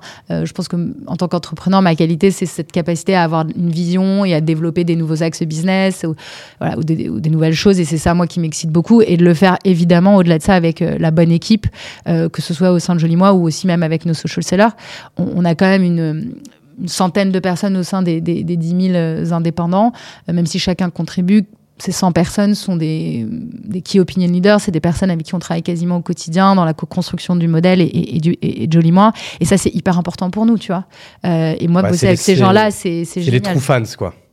Ouais, et puis c'est surtout des grands professionnels. Et honnêtement, euh, moi, peut-être ce qui, est notre moteur à tous chez Joli Moi, c'est de, c'est de voir et d'avoir vraiment confiance aussi. On, on a confiance dans le futur parce que quand on voit la. En fait, les talents, euh, si tu veux, il suffit de donner les moyens souvent à- à- et de donner sa chance à quelqu'un. Et quand tu vois les, les talents qu'on a aujourd'hui euh, partout en France, euh, on a des femmes euh, qui ont, enfin, franchement, des charges de famille, qui ont déjà des jobs. Et quand tu vois ce qu'elles sont capables d'imaginer, de faire pour développer leur business, en fait, tu te dis que euh, on est une armée d'entrepreneurs en puissance, que tout est possible. Et ça, c'est hyper motivant. Et puis, tu, tu, tu- tu joues quand même un rôle important euh, dans, dans- par rapport à ces personnes-là, dans Tu leur fais gagner de l'argent. ouais. Ils gagnent de l'argent, ils gagnent euh, euh, en confiance en les- eux, en autonomie, ils, ils acquièrent des skills ils- sur le digital, sur le business, sur la vente. Et puis demain, euh, s'il y en a parmi eux qui vont créer leur business, ce sera pour nous une réussite exceptionnelle. Enfin, tu vois vraiment. Donc, Les, euh, les meilleurs d'entre d'entre elles ou d'entre eux, euh, ils arrivent à gagner combien par mois? En fait, les meilleurs d'entre eux, ils vont euh, développer leur chiffre d'affaires personnel, et ils vont aussi développer et manager une équipe. Ouais. Et il y en a qui gagnent 40 000 euros par mois. Ah oui, en fait, il y en a qui sont vraiment, c'est des Ouais. tueurs, quoi, ou des tueuses. C'est des vrais entrepreneurs, mais tous sont des entrepreneurs à leur manière. Il n'y a pas de petits entrepreneurs. Parce qu'ils sont tous dans une démarche de se mettre dans l'inconfort, de sauter le pas, de démarrer une nouvelle activité qu'ils connaissent pas, et après de travailler, de mettre tout en œuvre avec la régularité et la constance que ça demande pour développer leur business en social selling. Donc c'est quand même assez génial de bosser avec une communauté d'entrepreneurs, tu vois. Donc euh, voilà, plus on peut faire ça et plus on peut le faire à très grande échelle et, et sur plein de pays, ben, mieux je me porte. Et donc c'est un peu l'ambition de Jolie Moi. Ok, parfait. J'avais encore peut-être une ou deux questions, euh, notamment une qui porte sur la, sur la création de contenu et la marque personnelle que tu peux avoir toi, apparemment, en tant que CEO de, de, de, de Joli Moi. Euh, je sais que, que tu prends quand même pas mal, pas mal la parole. Euh, tu es pas mal présente aussi quand même sur les réseaux. Enfin, on te, on te voit quand même créer du contenu, que ce soit écrit, en vidéo ou autre. C'est quoi ton, ton point de vue par rapport à cette pratique qui devient euh, presque la norme là en 2024 maintenant Ouais. Alors, je pense que d'abord, on a eu, enfin, faut le dire, euh, je pense, moi, j'ai eu une approche euh, peut-être qui a évolué dans le temps par rapport à la taille de la société parce que, euh, en fait, ça prend du temps, de l'énergie, et donc il faut aussi considérer cette activité de prise de parole et ça contribue en fait à l'effort marketing, ça l'accélère et à la communication. Donc pour moi, ça rentre. Tout simplement que c'est un job, hein, ça fait partie du job et, et je pense que Ça le- fait partie de la fiche de poste. ça ouais. fait partie de la fiche de poste et je pense que pour. euh, D'ailleurs, c'est pas que moi. Alors moi, j'interviens beaucoup. Je suis un peu euh, euh, aujourd'hui euh, l'image de la boîte, mais c'est aussi mes trois associés qui interviennent sur leur thématique et leur verticale. Jennifer, elle va intervenir plus sur des, des thématiques très marketing. Aurélia, évidemment, aussi sur des thématiques social selling. Et Mathilde est très connue aussi dans son domaine sur la tech et elle fait beaucoup de conférences sur des conférences tech. Donc euh, c'est un peu moins connu du grand public, mais je veux Mm. dire, je suis pas la seule à intervenir. Après, pourquoi on le fait et pourquoi on le fait aussi plus maintenant qu'avant? Je pense que nous, on a eu besoin au début. Parce qu'on était trop focus et on avait malgré tout, même si on a parlé des levées de fonds, pas des moyens incroyables pour euh, construire tout ce qu'on a construit. Donc il fallait qu'on soit hyper focus.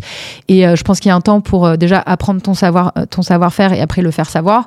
Là, clairement, on est dans les deux, c'est-à-dire qu'on développe notre savoir-faire et on a besoin de le faire savoir pour plein de raisons de business, pour l'acquisition et pour bah, pour faire connaître en fait notre activité, comme je le disais, au niveau du marché, parce qu'il y a quand même un, un, un, d'évangélisation pour attirer et faire connaître notre acti- notre activité auprès de nos stylistes beauté, des, futurs stylistes beauté, et puis pour attirer aussi des nouvelles marques. Et euh, plus on a de marques et plus les marques parlent de nous et plus on, se fait connaître auprès de l'écosystème, bah, plus on a aussi des opportunités business. Et autant te dire que euh, quand tu lances une marque comme MAC Cosmétique ou un autre très gros acteur, c'est évident que c'est un propulseur de business pour Joli Moi, pour les vendeurs. Donc nous, on va toujours raisonner en termes de, OK, qu'est-ce qu'on peut leverager au mieux Et ce qui est très puissant dans des, modèles comme les nôtres, c'est que il faut se dire que chaque prise de parole, et c'est peut-être la particularité de Joli Moi, c'est pas juste une retombée presse ou une retombée podcast ou autre. Et ça, je pense que tous les gens avec qui on, a fait du contenu média ou des interviews, ils s'en rendent compte et ils me le disent. C'est que bah, c'est une fierté de pouvoir parler de notre activité, de pouvoir parler de nos stylistes beauté. Et nos stylistes beauté, elles sont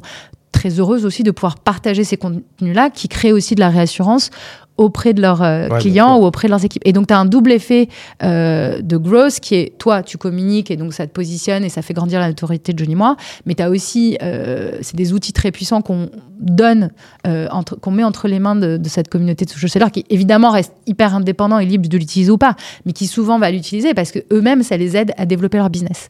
Et ça, c'est très fort. Euh, et donc, même en termes de communication, c'est hyper puissant. Tu vois, ça- il y a des effets démultiplicateurs et des Ouais, effets ouais, réseau euh, hyper puissants. Et donc, c'est pour ça qu'on le fait. Et on le fait aussi, moi, à titre personnel, je, euh, parce que j'ai une charge de travail qui est très importante. Donc, autant dire que, évidemment, euh, on le sait, enfin tu le sais, euh, c'est du temps, ça se prépare, euh, et puis il faut prendre le temps aussi de faire les interviews, puis après de, de communiquer dessus. Mais je le fais aussi parce que je- on a, aussi des créateurs de contenu dans notre communauté, et on a des gens à- à- qu'on forme et qu'on aide à prendre la parole en direct, puisqu'ils portent leur business sur les réseaux sociaux notamment, pas que, en physique ou, sur les réseaux sociaux. Et en fait, je trouve que c'est assez euh, juste quand même, en tant que CEO, de aussi jouer le jeu, même si je suis pas du tout à leur niveau en termes de création de contenu, et que je peux te dire que j'ai des gens dans ma communauté qui sont exceptionnels, que j'observe beaucoup en me disant, ah ouais, je vais reprendre telle et telle idée. Euh, mais en tout cas, de au moins montrer la voie et de montrer l'exemple. Je pense que tu peux pas euh, être crédible si tu demandes à, ou tu expliques à des gens que communiquer sur les réseaux sociaux, c'est un des leviers de croissance pour leur business et que toi-même, t'es pas un minimum prêt à le faire. Euh, donc, tu vois, il y a plein de bonnes raisons de le faire. Euh, je pense juste que, en tant que, si je peux donner juste un conseil euh, aux dirigeants, et alors plus particulièrement aux femmes dirigeantes, parce qu'on a quand même souvent tendance à se dire, en fait, c'est un peu de l'ego trip. euh, en fait, ça sert à rien. C'est une perte de temps. Alors déjà, non, c'est pas du tout une perte de temps. Ça, non. Ça, ça crée de la valeur, ça crée la notoriété de la marque. Et tu habitude- parlais d'apprentissage, hein, le fait euh, d'écrire, de prendre la parole. Ça, t'aide à formaliser tes Là, je me suis idées. levé ce euh, matin. Je sais qu'aujourd'hui, je vais enchaîner euh, quatre, euh, quatre, euh, quatre, euh, quatre entretiens. J'en ai eu, euh, j'en ai eu quatre euh, hier. Franchement, aujourd'hui, je le fais, mais en mode euh, détente. euh, Tu vois, euh, pour venir ici, je me suis remis quand même euh, un petit podcast où, où tu intervenais. Comme ça, je, les trucs sont frais, dans- sont frais dans ma tête, mais j'y vais sans stress. Il y a un an, quand j'ai commencé, euh, c'était pas la même mayonnaise. quoi. J'avais pissé quatre fois Bah, t'es un peu comme le euh, beauté. Quand elles, font leur premier live, bah, c'est hyper compliqué. Puis après, bah, plus tu fais, plus plus t'apprends. tu fais, plus tu apprends et plus tu es à l'aise en fait. Et- et Et, c'est- pareil pour la création de contenu écrite et, euh, Et- ou, audio ou, vidéo, vidéo. audio. quoi. Mais, mais, mais pour te rejoindre, et je te rejoins complètement, et puis au-delà de ça, ce que je peut-être pour les dirigeants ou ceux qui ont leur business, euh, aujourd'hui, il y a énormément de bruit, il y a beaucoup de prises de parole, donc c'est important de cultiver euh, euh, bah, ta spécificité, ce que toi tu fais et de le, et de le développer. Euh, et, et, et pour les dirigeants et les femmes dirigeantes qui ont parfois tendance à se mettre en recul et à pas vouloir faire, en fait, il faut vraiment le voir et c'est fa- cette façon que je l'aborde et, quand j'en discute aussi avec mon board, c'est de cette façon. Nous, on a euh, euh, un temps, enfin, si tu veux, c'est hyper structuré, c'est une stratégie en fait. Donc, quand je Ah prends oui. la parole, je sais pourquoi je le fais, avec un objectif et puis on suit les objectifs de ces prises de parole Il y parce a une ligne que édito, il y a des événements, il y a, il y a des, une ligne édito. Et moi, aujourd'hui, pourquoi je prends la parole? Je prends la parole parce que j'ai besoin de faire et j'ai envie de faire connaître cette activité de social selling. Et donc ça, je vais prendre la parole pour Jolie Moi, mais pas que. Je, je- m'investis aussi en tant que board member euh, euh, de France Digital et j'interviens auprès des pouvoirs publics, comme je te le disais, autour des statuts de l'indépendant, autour de la technologie comme vecteur d'inclusion, etc., qui est quand même cœur de mon, métier, mais ça, je le fais pour l'ensemble de l'écosystème. Je prends la parole aussi pour faire connaître euh, nos stylistes beauté, ce que fait Jolie Moi, la notoriété Jolie Moi, et ainsi de suite. Et puis, je leur donne, en faisant ça, des outils hyper précieux pour elles pour développer leur business. Donc, euh, euh, c'est juste trouver l'équilibre. Et peut-être qu'il y, a des- temps forts de communication. Il y a de toute manière, c'est jamais, heureusement, tout le temps à balle. Il faut juste bien l'organiser et le stratégiser dans, dans ton- année, comme tu ferais avec ta finance, ton financement, ta logistique, etc. etc. Ouais, la création de contenu euh, devient un OKR aussi important que, que les Mais autres. vraiment. On est, euh, on est d'accord. Et, et- et juste pour finir, moi, ce que j'ai l'habitude de dire, c'est qu'entre deux boîtes qui ont les mêmes chiffres, qui font exactement la même chose, à ton avis, c'est laquelle qui se fait racheter? Ah bah c'est celle qui crée le plus de contenu. bah, C'est celle qui est connue, en fait. Ouais. Donc, c'est celle Et qui puis, est. c'est ça, le en fait, celle qui, du coup, qui a la plus belle marque, la plus belle la plus belle marque. euh, ouais. Donc, moi, je crois énormément dans la valeur de la marque. Et en plus, nous, la valeur de la marque, elle a encore une fois euh, un intérêt très concret pour nos partenaires euh, que sont les social sellers. Plus la marque Jolie Moi est connue, plus c'est une belle marque, plus elle a euh, pignon sur rue et qu'elle est reconnue, plus eux, ça facilite leur business. Donc, c'est hyper euh, vertueux, tu vois, comme, euh, comme démarche. Parfait. Je vais avoir une dernière question pour toi, euh, Isabelle, euh, que je commence maintenant à poser à chacun, à et chacune de mes, mes invités. Euh, si je devais inviter quelqu'un euh, de ton entourage, on va pas dire Nathalie Bala parce que ça, on en a déjà parlé euh, juste avant. euh, tu me recommanderais qui? Oula, j'ai plein, plein de gens qui me viennent en Alors, ça peut, être, ça peut être un ou une CEO, ça peut être euh, un ou une sportive, une créatrice de contenu, un créateur de contenu. C'est franchement quelqu'un qui t'inspire et tu te dis, euh, franchement, cette personne, euh, ça serait cool de l'inviter. Écoute, euh, je, vais, je vais te donner deux noms de femmes. Parce que Carole, je sais qu'elle vient du coup. Carole, tu m'as déjà dit, donc je vais pas te dire Carole. Je sais pas si tu as prévu de recevoir Arbia Smithy, qui est la fondatrice de Rosalie. Alors, je, je crois que j'ai déjà essayé de la contacter, mais j'ai pas encore eu de, de réponse. Mais du coup, pareil, si je veux bien une mise Voilà, en Je relation. peux lui parler de toi. Euh, bon, sinon, si c'est pas Arbia, tu as évidemment euh, Maya Noël, qui est la directrice générale de France Digital et qui aura des sujets passionnants sur lesquels euh, échanger, euh, parce qu'elle est aussi entrepreneur. Et non, et peut-être, moi, j'aime beaucoup euh, euh, quelqu'un avec qui on, on, on a travaillé avec Jolie Moi et avec qui on travaille aussi, et, et je trouve qu'elle est hyper inspirante euh, dans nos thématiques, c'est Caroline Mignot, que tu connais peut-être. Euh, je l'ai déjà reçu dans la, dans Ah, la saison excuse- 1. Ah, excuse-moi, excuse-moi. mais en effet, j'aime beaucoup Caro. Ouais, et, euh, Excuse-moi, j'ai pas en tête tous les invités, mais ok.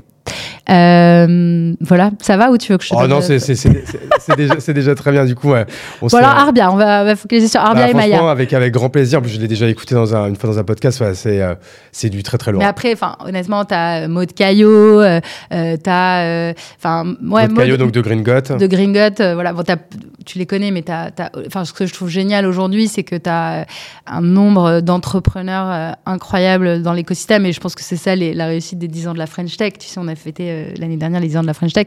Moi, je pense qu'on peut être fier de tous ces entrepreneurs et entrepreneuses en particulier. Il y en a de plus en plus. Donc, je, te- je t'incite en tout cas à inviter une femme. J'essaie, tu sais, de plus en plus hein, quand même. Mais euh, c'est vrai que souvent, euh, j'ai pas de réponse ou j'ai. euh, plus souvent en tout cas que, que, que des hommes, j'ai euh, parfois pas de réponse ou même parfois, je vais pas donner de nom, mais qui, qui ne veulent pas venir, tu vois. Donc euh, j'essaye de plus en Tu vois, plus j'ai de fait passer des saison. messages aujourd'hui. Et voilà, euh, on, on fait passer des messages, mais tu vois, encore une fois, c'est très bien. Là, là c'était toi qui étais là aujourd'hui. Hier, j'avais Alice Zaguri, Ouais. le CEO. Je vais voir Catherine Barba de Envie euh, qui, euh, qui va venir. J'avais, dans la précédente saison, il y avait eu Nina Ramen, il y avait Caroline Mignot. Du coup, il y a Carole de June qui viendra aussi. Mais je sais que c'est encore pas assez versus, par contre, le nombre d'hommes qui, qui sont sur ce même fauteuil. Mais j'espère que c'est une tendance qui Alors, va. dans la beauté, une, une- une fondatrice que j'aime vraiment beaucoup, euh, qui a créé une marque exceptionnelle et en plus qui a un parcours intéressant parce que grand groupe puis entrepreneur. Et ça, c'est hyper intéressant aussi, je trouve, euh, cette Ouais. démarche-là. C'est Kenza Keller, la fondatrice de Talm. Très jolie marque, grosse success stories aussi. Avec, elle, a, elle a réussi à convaincre les créateurs de Caudalie de se joindre à elle. Donc, euh, peut-être qu'elle, elle pourrait venir aussi. Bah, tu vois, je l'avais pas encore contactée, mais je la, je la rajoute à ma liste. Voilà. Bah, écoute, et puis si t'en as d'autres, on se, on se le on Alors là, j'en ai vraiment beaucoup d'autres, mais on va peut-être pas toutes les dire là, Non, mais non. euh, je, je t'enverrai quelques noms si tu veux. Bah, en tout cas, avec grand plaisir. En tout cas, merci beaucoup Isabelle de t'être déplacée jusqu'à nous pour ce, pour ce podcast. Euh, C'était hyper, euh, hyper intéressant. Merci pour ta transparence, tous les chiffres et euh, tout ce que tu nous as donné. C'était euh, hyper cool. Euh, merci évidemment à Podspace qui nous invite dans ce, dans ce super euh, hein. Ça va être, euh, je pense, les dernières fois où vous allez le voir, puisqu'en fait, je vais passer dans leur nouveau euh, studio qu'ils ont de la rue juste à côté. Ah, génial. Je te montrerai des photos. Ouais. C'est si tu trouves que ce setup est beau, c'est encore plus beau. Donc euh, ça va, être, ça va être hyper sympa. Évidemment, si vous avez écouté jusqu'ici, merci beaucoup. Mettez 5 étoiles, ça nous aide énormément. Merci Isabelle et à tous. Merci je à vous toi. dis euh, à très bientôt. À très bientôt.